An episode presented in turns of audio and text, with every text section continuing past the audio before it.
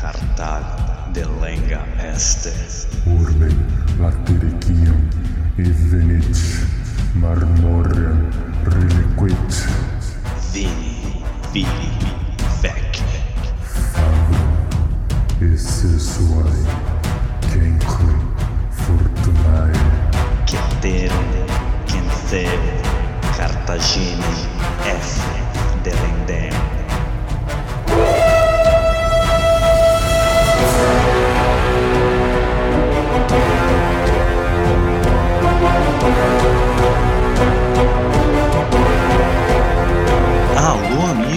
Alô galera, estamos de volta para o 21 primeiro episódio do podcast Roma Nua e Crua. Quem vos fala é Bruno Prandi e no backstage ele, o auspicioso Douglas De Brito. Eu sou o Douglas, você não é o Douglas. Vamos recapitular o que vimos na semana passada.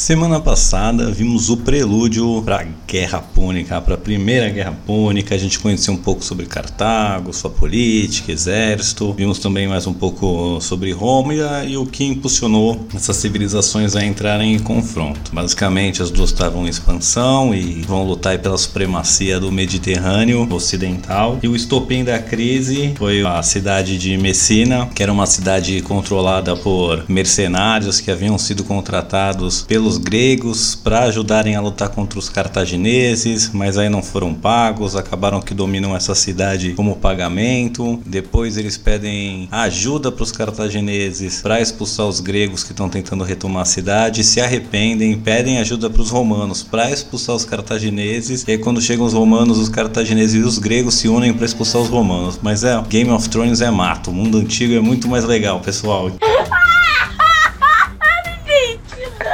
Então vamos cair de cabeça no episódio de hoje, então que a guerra vai começar. Nomes ingresso e Bruno Prandi Podcast Roma Nui Crua. Então estamos no ano de 264 antes de Cristo. Um dos cônsules do ano é o Apio Cláudio, ele que está ali na ilha da Sicília, na cidade de Messina. Ele conseguiu atravessar ali e chegar na Sicília com suas duas legiões, conseguiu fugir do bloqueio naval cartaginês, fazendo uma travessia noturna. Durante esse bloqueio também um navio cartaginês acaba se perdendo e chegando numa praia romana e os romanos conseguem capturar esse navio para estudar. É, além do mais, Roma com essa agora, né, campanha na Sicília, está fazendo a sua primeira campanha além mar. Primeira vez que Roma sai ali da Península Itálica, está numa operação anfíbia, vamos chamar assim, porque precisa transportar tropas, suprimentos. Então é uma situação completamente nova para os romanos. Primeira vez que eles estão, né, chegando a mexer com um conflito naval e se arriscando além das terras da Península Itálica. E esses conflitos com Cartago, que é uma potência marítima, vai mudar Roma para sempre. Que ela vai passar de ser uma potência para se tornar uma superpotência do mundo antigo. E a gente já vai ver o porquê com a escala que esse conflito vai tomando, a proporção e a escala desse conflito vão tomar ao, ao decorrer dele. Porque agora são dois impérios batendo frente a frente. Então também só para quem quer um direcionamento mais visual, pessoal, a gente já postou fotos lá na nossa rede social do que é o Império Romano e Cartaginês até então, no momento quando eles vão entrar em embate, então fica mais fácil também. Agora vou postar uma foto da ilha da Sicília para também ajudar na visualização. Então vamos lá, voltando ao Claudião, ele atravessa, chega na cidade de Messina para se juntar à guarnição romana que já estava lá, já começa a fazer preparativos para fortificar a cidade, que ele sabe que está em território hostil, digamos assim. E recapitulando também, a ilha da Sicília era dividida entre os gregos, né, que tinham a sua cidade principal como Siracusa, que seria a capital dos gregos ali na ilha da Sicília, e outras cidades que eram cartaginesas. Já está em um conflito entre cartagineses e gregos rolando há séculos. E os romanos entram é, em cena agora, e aí os romanos e os cartagineses chegam a termos ali e decidem se juntar para expulsar essa ameaça romana, esse ser estrangeiro aí que chegou nas praias da Sicília. Então, Siracusa, que é a cidade grega principal, ela fica ali ao sul da ilha da Sicília, mais ou menos no lado oposto aos romanos. Os romanos estão no norte e Siracusa está no sul, a cidade de Messina ali no norte, e lá do outro lado da ilha tem essa cidade de Siracusa. Siracusa. Então tá mais ou menos o leste da ilha dividido ali entre os romanos no norte e no sul os gregos. E pro oeste é onde estão os cartagineses. Então os cartagineses mandam um exército para enfrentar Roma, né, indo do oeste para leste, e os gregos mandam ali da cidade de Siracusa um exército indo do sul para o norte. E aí a ideia era pinçar Roma ali, a cidade de Messina com o exército romano, encurralar ele entre esses dois exércitos e quem sabe já dar fim nos romanos de uma vez. Os dois exércitos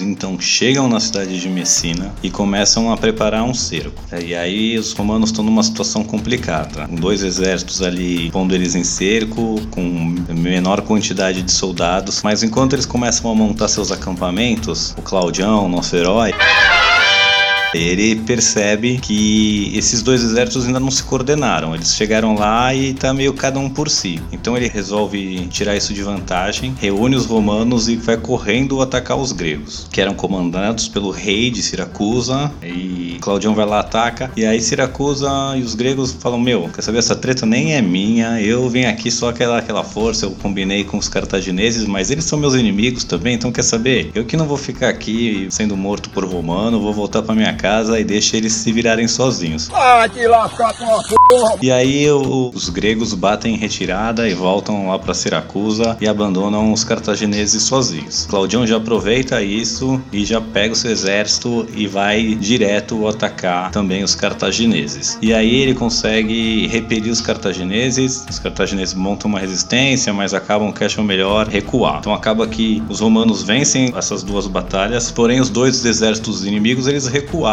e não foram destruídos, então continua basicamente tudo igual. Beleza, despachados os dois exércitos, o Cláudio decide que ele tem que marchar até Siracusa e arrumar um acordo com eles, porque os mares são controlados por Cartago e é muito difícil para os romanos trazer suprimentos, soldados e manter uma rede de comunicação, de logística estabelecida entre Roma e a cidade de Messina. Então eles precisam de uma linha de suprimento dentro da Sicília. A ideia é ou tomar Siracusa, que é uma cidade muito rica e todas né, as suas outras cidades menores satélites, ou fazer um acordo com Siracusa para poder ser abastecido por ali, ou pela própria cidade de Siracusa, ou pelo menos a Siracusa controla um pedaço do mar ali que tem ligação com a Itália e conseguiria estabelecer uma rede de suprimento, de logística e de comunicação para os romanos. Então o Claudião marcha até Siracusa, porém Siracusa era uma cidade com defesas formidáveis e era uma cidade portuária, marítima. Isso quer dizer o quê? Não adianta você bloquear ela por terra se ela continuar com os portos abertos, que você não vai conseguir fazer um cerco efetivo de cortar as linhas de suprimento da cidade. Então o Claudião foi meio um blefe dele, achou que o rei de Siracusa ia tentar negociar, mas o rei de Siracusa se nega, ficam ali defendidos pelos seus muros da cidade. O Claudião só tinha duas legiões, não tinha força suficiente para tomar a cidade de assalto e nem tinha força suficiente para cortar as linhas de suprimentos. Com o tempo passando, a situação dos romanos fica mais desesperadora e o Claudião é obrigado a abortar essa missão e voltar para Messina. Eles estavam né, com poucos suprimentos, estava chegando o inverno, eles estavam expostos a um ataque cartaginês e então ele não conseguiu. Volta para Messina para passar o inverno lá. E aí viramos para o ano de 263 a.C. Com a entrada desse novo ano, o Senado romano percebe que o que o clã dos Cláudios lá tinha vendido para eles que ia ser uma vitória fácil, ia ser um passeio, não se concretizou e que eles precisam então realmente fazer o planejamento necessário, tomar essa missão para o Estado, que antes estava quase uma aventura pessoal do Cláudio aí, ele que levantou as legiões, ele que foi para lá, agora o Estado romano resolveu meter a mão na massa e prover os recursos necessários para realmente tomar a ilha da Sicília. Então vão ser eleitos mais dois cônsules, como todos os anos, eles vão ser mandados lá para Messina, para Sicília, vão ser quatro legiões novas que vão estar tá chegando ali, duas legiões para cada cônsul, e a primeira ordem do dia era estabelecer algum tratado com Siracusa. Ou eles iam ter que tomar a cidade, ou fazer uma aliança, ou no mínimo Siracusa ia ter que se, se manter neutra para deixar os romanos focarem nos cartagineses. Então, a primeira parada dos cônsules descem ali em Messina, né, que ficou a base de operação romana na ilha da Sicília, e vão direto marchando até Siracusa de novo. Porém, agora eles vêm com quatro legiões, o dobro da força, vêm mais preparados, com mais recursos, com mais chance chance de tomar a cidade caso fosse necessário mesmo, né? Vale ressaltar aqui também que a tecnologia de cerco romana ainda de ter catapulta, instrumentos para tomar a cidade ainda é bem limitada. Esse conflito é legal porque os romanos vão ter que aprender muito sobre equipamento de cerco e também guerra marítima, por isso que vai dar um, um salto de potência para superpotência. Mas chegando lá agora, o exército romano é, revigorado e dobrado em suas forças, é, assim que eles chegam na cidade de Siracusa, eles buscam uma reunião com, com o rei e, e propõem um acordo para ele, que Siracusa vai manter. Ah, vale lembrar também que nessa passagem também, quando eles vieram com quatro legiões, eles já foram também saqueando as cidades gregas pelo caminho, as cidades menores que eram vassalas de Siracusa. Saqueiam algumas, as outras percebem que não vai adiantar resistir os romanos, então também já se rendem. Então eles já chegam lá também em Siracusa com os aliados de Siracusa já subjugados. Então também, além de ter um exército muito mais forte, a rede ali de suprimento e alianças de Siracusa também estava depredada. Então com isso eles conseguem uma audiência com o rei, eles propõem uma aliança, eles deixariam aquelas cidades que eles tomaram, incluiriam outras como a área de influência de Siracusa, ia manter o reino do rei Eirão intacto e até expandida, tratamento preferencial com os romanos. Em troca, ele vai ter que ser a linha de suprimento dos romanos ali para a campanha na Sicília. Eles não têm o domínio do mar, quem tem é Cartago, então é imprescindível essa linha de suprimento e comunicação que Siracusa vai prover. O rei de Siracusa fica satisfeito, porque afinal era tudo que ele queria, expandir seu reino, vai ter a proteção dos romanos daqui para frente. Os romanos, se Deus quiser, vão expulsar os cartagineses que eram seus arquirrivais. É, tá bom. Então, como político sagaz que era, o rei de Siracusa se alia aos romanos. Então, agora beleza, primeira etapa da Guerra da Sicília concluída, Siracusa virou aliada romana na pressão. Non vuoi registrarti a Roma noi crua. Ti farei un'offerta irrecusabile. E aí, beleza? Esse foi o ano de 263. Roma consegue esse acordo com Siracusa, que vai ser importantíssimo. Vira o ano 262 a.C. e os cartagineses estão juntando uma força gigante ali na cidade de Agrigento, ali mais ou menos no sul e no meio da ilha da Sicília, assim na, na parte sul. Uma força com 40 mil homens. Os romanos então decidem que tem que interceptar essa força, porque senão ela pode se espalhar pelas outras cidades ali, vai ficar quase impossível dos romanos ir tomando as cidades. Então os romanos juntam oito legiões, cerca de 40 mil homens, e vão a toda velocidade para lá impedir que esse exército cartaginês ali se espalhe. É beleza. Os romanos chegando em Agrigento, Agrigento era uma cidade que não tinha uma ligação direta com o mar, ela não estava ali bem na boca do mar. Ela tinha um porto ali próximo, mas ela não era ligada ao mar. Isso permite o quê? Os romanos apenas com forças terrestres cercarem a cidade. E eles cercam literalmente construindo um forte em volta da cidade, com muro, com buraco, todo tipo de defesa ali para impedir que o pessoal da cidade saia ou que ataque eles. E eles ainda constroem um outro anel para evitar que a ajuda externa chegue e tome eles. Então pensa assim, os romanos constroem um O, com o primeiro com o buraquinho ali cortando a cidade em volta da cidade, depois outro para eles ficarem dentro e se protegendo. Até porque a região ainda existiam várias cidades ali cartaginesas e elas podiam mandar tropa. Como eu disse, Cartago era uma potência marítima, podia desembarcar tropas ali. E Cartago faz exatamente isso: manda um outro exército gigante de cerca de 50 mil homens e aliviar a cidade e quebrar o cerco dos romanos ali na cidade de Agrigento. Esse outro exército chega e corta a linha de suprimento que os romanos tinham criado, tomando uma cidade ali intermediária entre Messina e onde eles estavam, que era por onde que eles recebiam os seus suprimentos. E aqui que Siracusa se mostra importantíssima, porque apesar dos cartagineses terem cortado as linhas de suprimentos romanas, os gregos de Siracusa conseguem ainda mandar suprimentos para o exército romano, o mínimo necessário para eles conseguirem continuar ali. E com essa estratégia, com o rei de Siracusa ao lado deles, eles conseguem manter o cerco e não ter que sair. Isso faz o que? A cidade de Agrigento, que estava cercada pelos romanos, que estavam sendo cercados pelo um outro exército, ela começa a entrar em desespero, começa a acabar todos os alimentos, começa aquele desespero de cidade cercada. E vai fazer o quê? Entrar em pânico!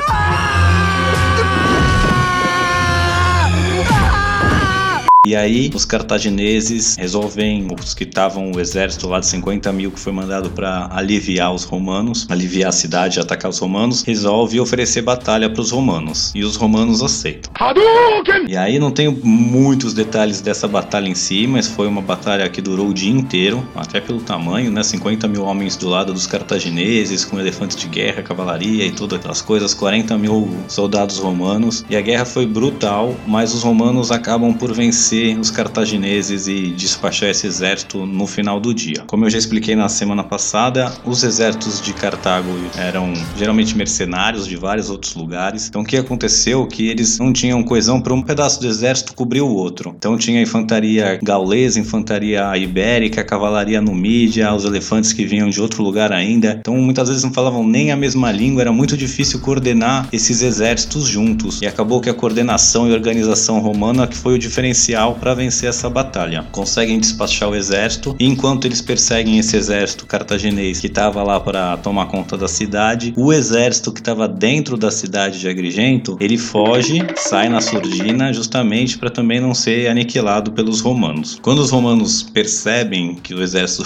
cartaginês conseguiu fugir, eles ficam bem pé da vida, tentam perseguir, mas aí eles percebem que a cidade de Agrigento está lá vazia, sem nenhum tipo de proteção. Aí os romanos invadem essa cidade cidade e aí é um banho de sangue. Saem matando todo mundo depois de meses passando né, necessidade ali no cerco, muito difícil. Eu já disse aqui, quando se entregavam para os romanos, eles eram piedosos. Não vem com essa de que ah, eu sou beneficente, eu sou amigo da comunidade, você não é amigo de desgraça nenhuma. Mas quando resistiam, eles eram cruéis demais. Quem eles não matam da cidade, eles vendem para escravidão, roubam absolutamente tudo que tinha de valor e realmente destroem o Agrigento como uma instituição. Depois eles vão povoar com romanos, mas ali o que existia antes é completamente destruído e de uma maneira bárbara. A ideia dos romanos era fazer de Agrigento um, um aviso, né, para todas as outras cidades que quisessem resistir a Roma, que esse era o, o destino delas e assim estimular as outras cidades a se entregarem. Porém, o tiro sai pela culatra porque todas as outras cidades agora começam a ver os romanos como bárbaros e sádicos e decidem que tem que resistir até as últimas forças. É com a tomada de Agrigento, Roma já está controlando agora dois terços da ilha, né? Com esses polos aí de Messina, de Agrigento e com Siracusa como aliada, eles já estão controlando. Sobrou um terço da ilha para os cartagineses, o resto é sempre ou influência direta romana ou de algum aliado romano. Porém, essas cidades que sobraram agora são todas cidades marítimas, com defesas formidáveis e assim que seja muito difícil tomar, ainda mais conhecem os equipamentos de cerco que os romanos ainda não são especialistas. O que eles tinham que fazer é cercar a cidade e tentar fazer por fome ou trazer o exército para fora para lutar, ou achar alguma facção lá da cidade que se entregue para os romanos,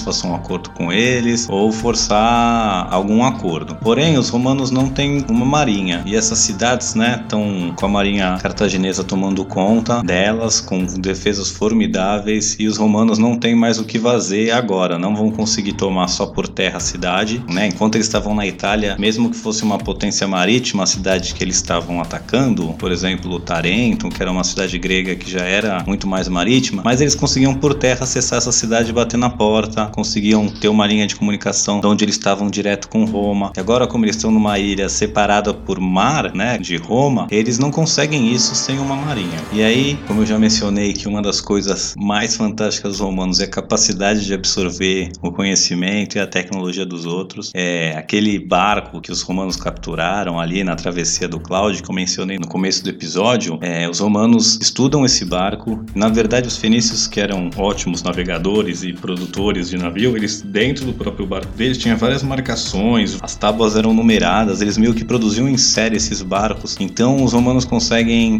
usar esse barco que eles capturaram do fenício para fazer um modelo a partir desse. E no ano de 260 61 a.C., o Senado então ordena que sejam construídos 120 navios de guerra baseados aí nesse design cartaginês. E aí em dois meses esses barcos vão ser produzidos. Enquanto esses barcos estão sendo produzidos, os romanos estão sendo treinados como marujos na praia, assim, treinando remar na areia mesmo, enquanto ficam produzindo. Agora só falar dos barcos um pouco, os barcos mais famosos assim, os modelos mais normais dessa época eram os trirêmios e os quinquirremes. Os trirêmios era mais ou menos assim, vou, a gente vai tentar postar uma foto aí nas redes sociais para ficar melhor, mas era trirêmios é que tinham três homens para cada remo. Quinquirremes eram barcos maiores que cada remo teriam cinco homens para cada remo de cada lado. E também haveriam fileiras de remo. Basicamente ia ter uma tripulação mais ou menos de 300 a 500 homens para cada navio. Para esses 120 navios aí precisava de 30 mil homens para tripular esses navios de guerra. E como é que eram as batalhas marítimas na época? Então esses barcos eram a remo, também tinham velas que você podia usar quando tinha vento, mas se não tivesse vento você tinha os remos. E na hora da treta mesmo da batalha era com os remos que você lutava, porque qual que era a estratégia ali, né? Eram barcos pesadíssimos e na frente, na proa, ficava um. como fosse um martelão de. vou chamar de martelão, mas eu tinha um bicão de ferro assim, porque você batia no casco do outro navio e quebrava e afundava, ou no mínimo enchia de água. Então, como é que a batalha acontecia? Era uma arte de você ir lá conseguir manobrar para atingir o outro barco adversário no lado, né? Tentar não pegar de frente onde está coberto com ferro, mas só na madeira e quebrar. E os velejadores cartagineses eram já especialistas em fazer isso, né? E os romanos estão começando agora a ir pro mar, vamos ver o que vai acontecer. Mas espero que, que tenha dado para entender como é que funcionava a luta. Basicamente era ficar batendo navio com navio até quebrar. A frente do navio era reforçada com ferro, então quem conseguisse manobrar para bater com a frente no lado, na parte de madeira mais sensível, ia conseguir quebrar o barco do rival, afundar ou desoperacionalizar o barco ali na treta. Agora também só para dar uma ideia, cara, construir 120 navios de guerra assim é, um, é muito dinheiro, é muita gente que precisa. E só para ter ideia do tamanho do esforço que os romanos estão fazendo, entrando num campo totalmente novo para eles, até então nunca exploraram, já estão batendo de frente com o cachorro grande ali dos marítimos, mas os romanos são corajosos e, e derem nas suas empreitadas. Roma, Roma, Roma. Nua e crua. Então beleza, frota tá pronta, 120 navios de guerra ali para contestar a ilha da Sicília, ver se consegue pôr as cidades cartaginesas em cerco e expulsar os cartagineses da Sicília uma vez por todas. E aí o primeiro responsável para liderar as armadas, os cônsules desse ano vão cada um liderar um pedaço da armada. Então a gente vai entrar um personagem aqui que é o Cornélio Cipião e essa família Cipião, que é muito feio em português, mas que é a família Scipio em latim. O Cornélio Scipio vai ser a primeira vez que eu falo aqui dessa família, mas fiquem ligados que ela vai ser uma família mais importante, eu diria, dessa guerra. E o outro cônsul era o Caio Duílio. Então o, o Cipião, o Cornélio Cipião, ele fica responsável aí para fazer uma travessia e vai levar primeiro 17 barcos de guerra ali da Península Itálica para a cidade de Messina, para ver se não tem nenhum barco cartaginês, não tem nenhuma armadilha para eles e garantir assim. Então primeiro vai com 17, depois vai o outro cônsul levando o resto da armada romana lá para a ilha da Sicília. Aí assim que o Cipião chega na Sicília, na, Messina com seus 17 navios, ele ouve que numa ilha ali próxima, que era tão aliada pelos romanos, os cartagineses mandaram uma frota lá com navios e tal, e a cidade mudou a sua aliança para os cartagineses. Aí o Esquipio, o Cipião, falando: Ah, tô com meus barcos aqui, quero estrear meu brinquedo novo. Essa cidade não era uma cidade muito grande, ele resolve lá com seus 17 navios, virar a cidade de novo pro lado deles, ou ver se encontrava algum barco cartaginês ali nas redondezas. Ele vai lá na cidade, entra no porto da cidade e ele comete um erro estratégico aí, porque tinha uma frota cartaginesa ali realmente perto, de um torno de uns 50 navios. Eles vêm, mas os romanos não notam, e quando chega aquela da noite, Eu não consigo.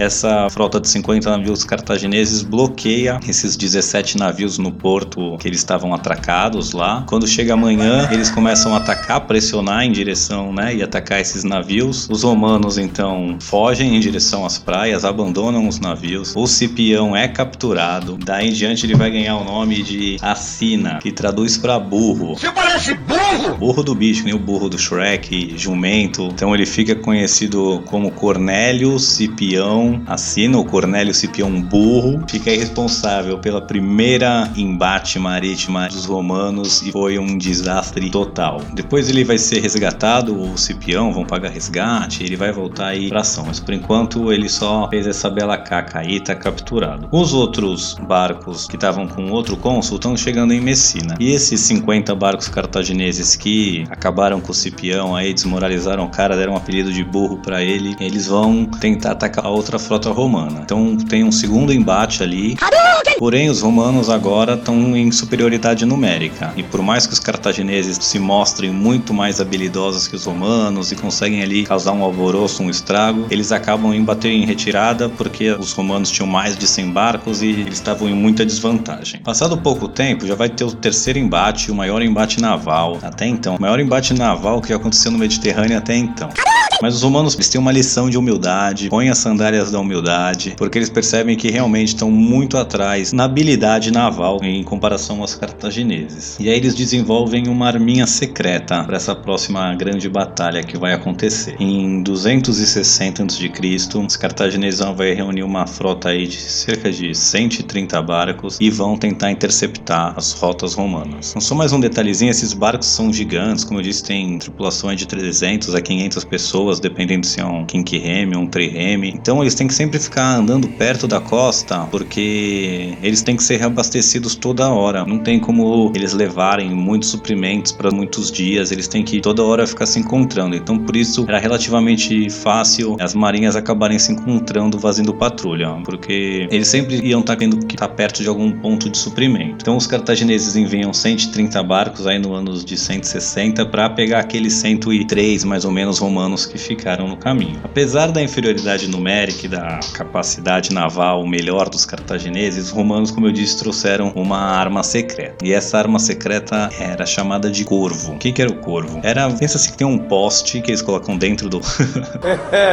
do barco, como se fosse mais um mastro para uma vela. E aí lá no topo é como se tivesse um pregão lá em cima, um, um ferro gigante. Qual que era a ideia? Eles quando chegarem perto de outros navios, eles vão descer esse corvo que vai bater no deck do outro navio, vai cravar ali e vai criar uma ponte entre o barco romano e o barco inimigo. E essa ponte, os romanos vão mandar seus soldados lá para tripular o barco vizinho. E lá sai na mão como se fosse uma guerra de infantaria, que era onde os romanos eram realmente brilhantes. Então, nessa guerra acontece mais ou menos isso. Primeiro os romanos com essa arma nova conseguem aí capturar 30 barcos cartagineses. Eles ficam presos nesse corvo. Os soldados romanos conseguem ir para o bordo desse navio e atacar os cartagineses outros 20 barcos cartagineses tentam resgatar esses, também acabam pegos nesse corvo romano aí, nessa arma secreta. E aí, perdendo mais de um terço aí da sua, da sua frota, os cartagineses batem em retirada. E a primeira grande vitória marítima romana, com uma invenção só deles. Eles construíram o barco baseado nos cartagineses, mas já meteram uma invenção lá que fosse a favor deles, pudesse nivelar o nível de batalha e foi um sucesso. Porém, essa arma secreta deixa de ser secreta aí para frente e os cartagineses nunca mais vão apanhar tão feio por causa disso, vão aprender a desviar dessa arma dos romanos, desse corvo não deixar ser pego, né? Então, beleza, acabou de acontecer uma guerra marítima bizarra, aí cerca de 250 navios envolvidos e os romanos saem vitoriosos. Depois dessa batalha, vão passar cerca de 4 anos aí sem nenhum engajamento de larga escala. Vão ter, né, ainda batalhas pequenas, tanto terrestres quanto marítimas, mas os romanos não tentam tomar nenhuma cidade, eles não conseguem bloquear nenhuma cidade efetivamente para cercar elas e tomar. Então fica aquela consolidação das posições. Os romanos controlam dois terços da ilha, os cartagineses ainda têm sua cidade e ninguém consegue dar nenhum golpe fatal ou um golpe sério um no outro, né? Fica meio uma guerra ali de atrito. E aí no ano de 255 a.C., o Senado romano com essa batalha aí não parava de sugar recurso e continuava indecisivo, eles resolvem tomar uma atitude drástica mudar os rumos da guerra. Então eles querem construir agora uma marinha. Querem construir não, constroem uma marinha agora com 430 barcos, sendo 350 barcos de guerra e 80 barcos de transporte. A ideia agora era atravessar esses barcos ali para Sicília e da Sicília eles atacarem o norte da África, ali onde realmente ficava a cidade de Cartago. Então sair de brigar ali na periferia do Império de Cartago e levar a briga para o coração do Império Cartaginês, para sua capital. Cartago, lógico, fica sabendo dos planos romanos e resolve também construir uma marinha gigante só sua, cerca de 350 barcos de guerra. E a ideia dos cartagineses é quando os romanos resolverem cruzar, eles mandarem a marinha para interceptar os romanos e ou destruir a marinha romana ou no mínimo destruir os barcos de transporte. Porque se eles conseguirem pelo menos destruir os barcos de transporte, não tem como eles invadirem e continua a guerra marítima com vantagem para Cartago. Então beleza, os romanos juntam sua enorme frota Ela gosta de moça e de rapaz. Vem aí, Júlia Paz. e eles vão numa formação com os barcos como se fosse um triângulo, assim. Os dois cônsules lá na frente, nas duas pontas, depois vem descendo numa forma de triângulo mesmo, a lateral dos barcos. Esse era uma ideia para eles conseguirem manobrar melhor quando fossem atacados pelos cartagineses, que iam sempre tentar bater pelos lados. Então, na base do triângulo tinha mais um- uma linha de barcos fechando e atrás mais uma linha de barcos de guerra, no mesmo tamanho da base do triângulo, puxando os barcos de transporte. E a estratégia dos cartagineses é pegar essa marinha de 350 e fazer uma linha mesmo para impedir que os romanos passem. Beleza. Então os romanos estão indo em direção ao norte da África. Essa marinha cartaginesa vai interceptar os romanos e se encontram ali ainda perto da ilha da Sicília, no sul da ilha da Sicília. Então os romanos estão nessa formação de triângulo e o meio ali da linha dos cartagineses começa a bater em retirada. Cilada. Mas era uma retirada falsa. Eles queriam o quê? Atrair esses primeiros barcos romanos para quebrar a formação deles. Assim, quando os romanos saíssem de formação para perseguir os barcos que estavam batendo em retirada, a linha lateral dos barcos ia atacar os barcos de transporte. E no princípio dá certo. Os romanos caem na tática, vão atrás desse, desse contingente de barco que está batendo em retirada. E assim que eles saem da formação, os outros barcos que estavam nos flancos de Cartago vão para atacar os navios de transporte. Porém, os navios de transporte ainda ficou com um contingente protegendo eles e eles conseguem engajar e ficar ali se protegendo, apesar dos romanos começar a perder. Porém, a primeira linha romana que foi perseguir os que estavam batendo em retirada, eles conseguem chegar nos barcos que estavam batendo em retirada, afundar a maior parte deles, outros fogem. E assim, quando eles despacham esses barcos cartagineses, eles conseguem voltar e ajudar os barcos que estavam ali defendendo os barcos de transporte. E aí, os barcos cartagineses que estavam tentando atacar os barcos de transporte são atacados pela frente e pela trás, né? Porque essas linhas da frente que voltam atacam eles pela retaguarda. E a marinha cartaginesa é quase toda destruída. Não totalmente destruída, mas ela é fortemente impactada. Os romanos também não vão conseguir atravessar nesse dia, porque eles vão ter que reparar vários barcos, vão ter que reprogramar. Mas foi uma vitória contundente romana. E agora eles voltam para suas bases ali só para reparar os navios e partem de volta para o norte da África. Dessa vez, Roma consegue chegar no norte da África sem nenhum tipo de interferência, consegue colocar seus exércitos ali. Pela primeira vez, os romanos estão pisando em solo africano, mas com certeza não será a última. Eles não vão direto para Cartago, eles param ali embaixo, até porque Cartago era uma cidade muito defendida. A ideia dos romanos é cortar as cidades aliadas de Cartago, cortar suas linhas de suprimento e aí sim começar uma guerra direto com Cartago. E por hoje é só, pessoal. Uf, capítulo gigante. Douglas vai ficar em choque quando vê. É claro.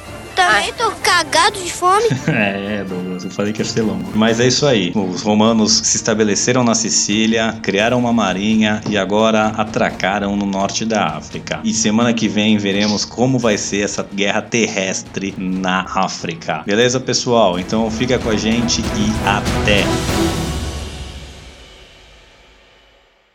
Ainda estão aqui? Já acabou. Vão pra casa. Ah, claro, vocês estão esperando que eu conclua o episódio. Pois muito bem. Este episódio foi escrito e apresentado por Bruno Prandi e editado por Douglas de Brito, este que vos fala. Se gostaram deste episódio, se inscreva utilizando seu agregador favorito. Caso queiram entrar em contato conosco, envie um e-mail para romanuicrua.gmail.com. Agora vão! Desliguem o podcast